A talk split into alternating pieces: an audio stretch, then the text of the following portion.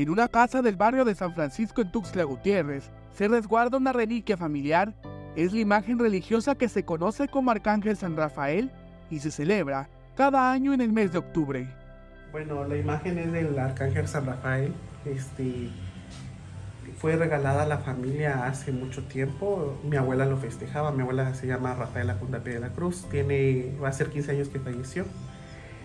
Comúnmente lo festejan el 24 de octubre de, de cada año este, acá en Tuxtla Gutiérrez. Se dice que hay tres imágenes de San Rafael Arcángel acá en Tuxtla. Eh, nosotros tenemos en posesión una. Según la Iglesia Católica, este arcángel es conocido como el ángel de la curación y su nombre significa medicina de Dios. Se le atribuye a la capacidad de curar y restaurar la salud física y espiritual de las personas. Como creencia de los abuelos, de mis papás, ya vengo yo saliendo un poquito más de que lo dejaron aquí, mi mamá. Porque el Señor es un regalo que le dieron a mi mamá.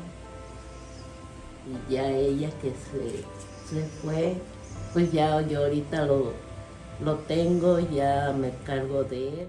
El sobrino de la actual albacea de la imagen compartió la historia especial para esta familia, ya que se ha ido heredando por varias generaciones. Actualmente, las celebraciones de este santo se llevan a cabo cada 24 de octubre. Entonces esta imagen pues tiene, se dice que tiene más de 100 años. Este, los dueños eran amigos con mi bisabuela. La, la señora que lo regaló se llamaba Manuelita. Eh, ella este, se lo regala a mi bisabuela por mi, por su hija. Porque es este del 23 de octubre. Esta familia se siente muy contenta de tener esta imagen antigua.